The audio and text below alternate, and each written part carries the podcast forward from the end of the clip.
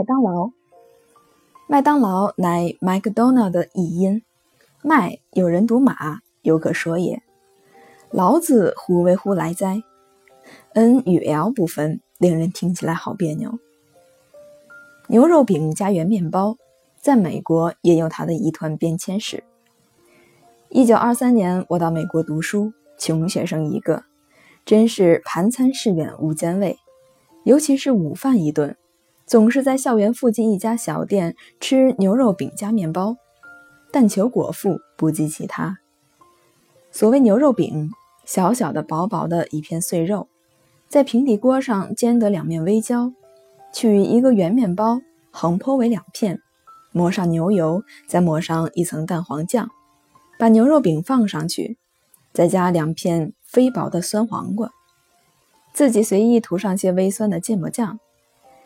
这样的东西两三口便吃掉，很难填饱中国人的胃。不过价钱便宜，只要一角钱。名字叫做 hamburger，尚无什么所谓麦克唐纳。说食无兼味，此嫌夸张。因为一个汉堡吃不饱，通常要至少找不一个三文治。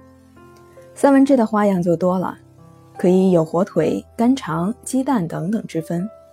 价钱也是一角，再加上一杯咖啡，每餐至少要两角五，总算可以糊口了。我不能忘记那个小店的老板娘，她独自应接顾客。老板私厨，她很俏丽泼辣，但不幸有个名副其实的狮子鼻。客人叫一份汉堡，她就高喊一声 “one burger”；叫一份热狗，她就高喊一声 “one dog”。三十年后，我再去美国，那个狮子鼻早已不见了。汉堡依然是流行的快餐，而且以麦克唐纳为其剧情。自西卒东，无远弗届。门前一个大 M 字，那就是他的招牌。他的广告语是：“迄今已卖出几亿、几千万个汉堡。”特大号的汉堡定名为 Big Mac，内容特别丰富。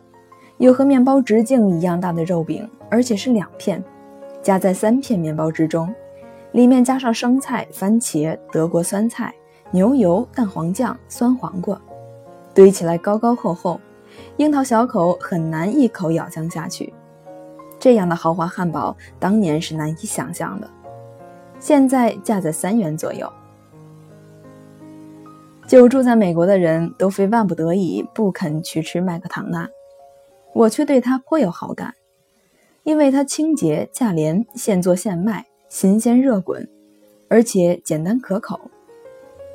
我住在西雅图，有时家里只剩我和我的外孙在家吃午餐，自己懒得做饭，就由外孙骑脚踏车到附近一家海尔菲买三个大型肉饼面包，外孙年轻力壮要吃两个，再加上两份炸番薯条，开一个坎白尔汤罐头。